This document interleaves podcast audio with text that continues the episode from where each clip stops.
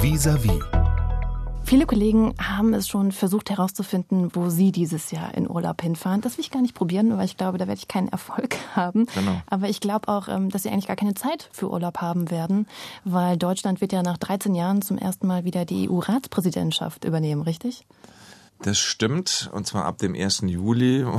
Und deshalb werde ich wahrscheinlich in den ersten Wochen, in denen wir die Ratspräsidentschaft haben, wirklich keinen Urlaub machen können. Und im Übrigen haben wir nicht nur ab dem 1. Juli die Ratspräsidentschaft bis zum Ende des Jahres, sondern wir haben vom 1. Juli bis Ende Juli auch noch die Präsidentschaft im Sicherheitsrat der Vereinten Nationen. Man kann zwar nicht nach New York reisen, diese Sitzungen finden nur virtuell statt, aber dort wird es wahrscheinlich auch noch so sein, dass ich einige dieser Sitzungen selber leiten muss. Also insofern der Juli, der wird, da wird es viel Arbeit geben und der Urlaub wird dann hoffentlich danach kommen. Die Erwartungen an Deutschland, was die EU-Ratspräsidentschaft angeht, sind enorm. Die Themen, also die To-Do-Liste war ewig lang. Fällt das jetzt alles hinten über und es geht nur noch um Corona?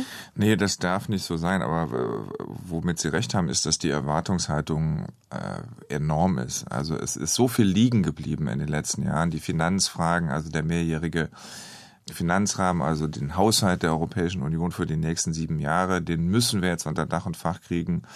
Dann das sogenannte Recovery äh, Program, also wie wir aus der Pandemie und aus der Wirtschaftskrise wieder herauskommen wollen.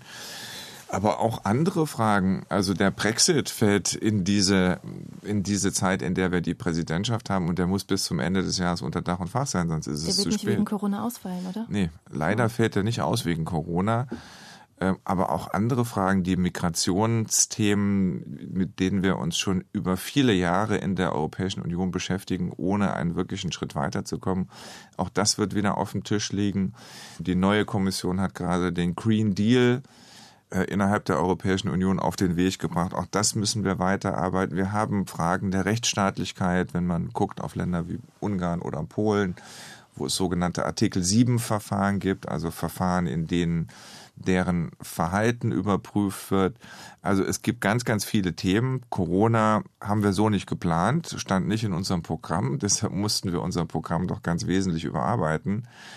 Und das wird uns auch sehr beschäftigen. Das wird während des ganzen, äh, während der ganzen Hälfte des zweiten Jahres äh, uns sicherlich beschäftigen. Aber es soll nicht nur eine Corona-Präsidentschaft werden. Wir wollen diese Fragen der Zukunft, also Klimawandel, wir wollen die technologische Weiterentwicklung, die Digitalisierung in Europa.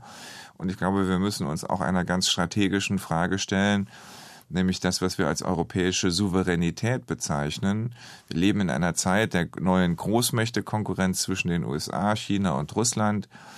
Und äh, wir werden als Europäer nur dann eine Chance haben, unsere Interessen und unsere Werte äh, durchzusetzen, wenn wir dies als Europäer tun. Sehen Sie denn die Corona-Krise da vielleicht auch als Chance? Weil Deutschland ist äh, extrem gut durch die Krise gekommen und vielleicht ist diese Krise ja auch eine Chance, dass man zum Beispiel den Green Deal, den ökologischen Wirtschaftswandel schneller voranbringen kann? Also das wird sehr von uns allen abhängen, ob es eine Chance ist. Ich glaube aber, dass es wirklich eine sein könnte weil wir haben alle erst gekämpft mit äh, dem Virus und uns alle erstmal selber irgendwie versucht, über die Runden zu retten. Aber dann ist es sehr schnell äh, auch innerhalb der EU koordiniert worden, was man macht und welchen Weg man geht. Ähm, und äh, ich glaube, an keiner anderen, keinem anderen Platz auf der Welt haben sehr viele Länder, sehr viele Nationalstaaten so solidarisch äh, miteinander gehandelt, zumindest ab einem gewissen Zeitpunkt. Das macht die Europäische Union aus. Und deshalb glaube ich, ja, wir können einiges lernen aus dem, was wir die letzten vier Monate erlebt haben. Aber wir können im Ergebnis auch eine Chance daraus machen. Bundesaußenminister Heiko Maas ist zu Gast bei Visavi im RBB Inforadio. Wir sprechen über die deutsche EU-Ratspräsidentschaft ab dem 1. Juli, aber auch darüber, dass wieder geflogen wird. Herr Maas, auch Sie waren jetzt lange nicht unterwegs. Sie haben sehr viele Videokonferenzen mit Ihren Amtskollegen hinter sich. Welches Geräusch ist Ihnen eigentlich lieber? Das Klingeln, wenn sich eine Videokonferenz aufbaut oder das Geräusch von einem abhebenden Flugzeug? Also mir ist das Geräusch eines startenden oder landenden Flugzeuges ähm, deutlich lieber, weil es mir die Möglichkeit gibt, über Reisen Länder zu besuchen, etwas über diese Länder zu lernen, Kolleginnen und Kollegen persönlich zu treffen, ganz andere Beziehungen zu ihnen aufbauen zu können. Außenpolitik lebt viel vom Vertrauen und Vertrauen wird gebildet, wenn Menschen sich treffen, auch physisch. Wobei das Reisen doch auch super anstrengend ist. Ich durfte ein paar Mal mit Ihnen fliegen. Man fliegt teilweise über Nacht, damit man am nächsten Morgen in Peking ist oder so. Das, das laugt einen doch auch aus. Das stimmt, vor allen Dingen, wenn man es ständig macht. Und ich habe in der Vergangenheit auch öfter gedacht, ähm, die ganze Reiserei ist ein bisschen viel manchmal. Aber nachdem ich jetzt vier Monate gar nicht mehr unterwegs gewesen bin, habe ich dann doch auch feststellen können, wie wichtig das Reisen ist, um Außenpolitik zu machen, um das auch operativ äh, zu tun, weil man einfach, es ist was anderes, wenn man jemanden mal irgendwie in die Ecke des Raumes ziehen kann und auf ihn einquatschen kann, weil man ihn überzeugen will von etwas, als wenn man vor einem Bildschirm sitzt. So. Geht das nicht in der Videokonferenz, dass man irgendwie nochmal so unterm Tisch eine SMS schreibt oder so? Wir schreiben uns ständig, äh, die, die auf dem Bildschirm sind, während der Videokonferenz SMS. Also da gibt es sozusagen auch noch eine, eine zweite Kommunikation neben der offiziellen, neben dem, der gerade am Sprechen ist. Das hat sich auch so eingebürgert. Das ist vielleicht auch normal und auf die Art und Weise sind auch schon einige Probleme geklärt worden ähm, wenn man sich eben sieht, wenn man in einer Videokonferenz gerade mal zusammengeschaltet ist. Ähm, gerade am Anfang der Krise, Sie haben es vorhin schon angesprochen, dass mittlerweile die EU-Staaten sehr gut zusammenarbeiten. Aber gerade am Anfang der Krise hatte man das Gefühl, alle machen ihre Grenzen dicht und kämpfen erstmal jeder für sich. Ähm, jetzt wird es bald um den Impfstoff gehen. Deutschland, Frankreich, Italien und die Niederlande haben ja schon zusammen ein Geschäft gemacht oder einen Vertrag unterschrieben mit einem britischen Pharmakonzern. Wenn der dann kommt, der Impfstoff, wird das eigentlich äh, der neue Konflikt sein zwischen den Staaten der Welt? Wer bekommt ihn zuerst? Also das hoffe ich nicht, weil wir uns vor allen Dingen innerhalb der Europäischen Union darauf verständigt haben, und zwar zwischen allen Mitgliedstaaten, dass sowohl Medikamente als auch ein Impfstoff für alle zugänglich sein soll. Und im Übrigen nicht nur für die Länder der Europäischen Union, auch für andere Staaten, die möglicherweise nicht den Zugang haben zu medizinischer Versorgung wie wir, die besonders vulnerabel sind. Und das wird, glaube ich, ganz wichtig, auch für die Glaubwürdigkeit der internationalen Staatengemeinschaft. Ich finde es gut, dass die Europäische Union sich zusammentut, auch viel Geld auf den Tisch legt, um zusammen daran zu arbeiten, einen Impfstoff oder Medikamente zu entwickeln.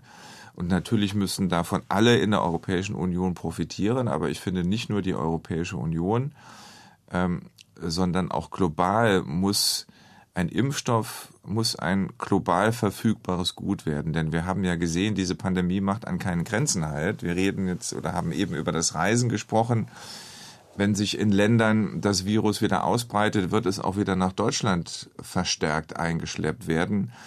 Und deshalb ist es eigentlich eine Frage des gesunden Menschenverstandes, dass man diesen Impfstoff, wenn er mal gefunden wird, so produziert, dass er für alle zugänglich ist und nicht die Reichen sich das leisten können und die Armen in die Röhre gucken, denn dann wird auch das Virus wieder zu den Reichen kommen. Also man hat ein eigenes Interesse daran, dass der Impfstoff am Schluss allen zur Verfügung gestellt werden kann.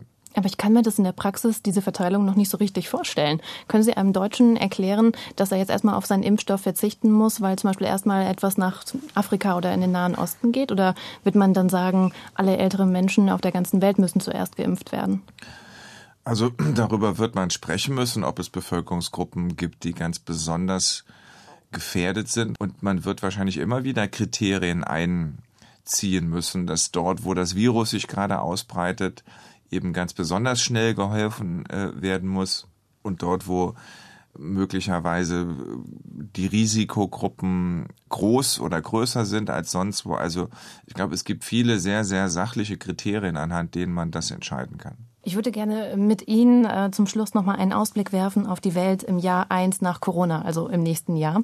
Äh, ich würde Sie bitten, meine Sätze zu beenden, gerne kurz.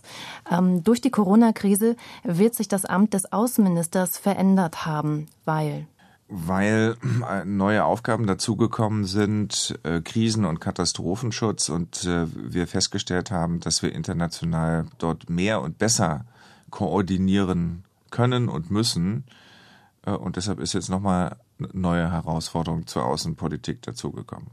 Ich habe aus der Pandemie gelernt, dass dass selbst in schwierigsten Situationen, wenn international zusammengehalten wird, es irgendwann einen Weg aus der Krise gibt. Die Deutschen werden an der Krise gewachsen sein, weil?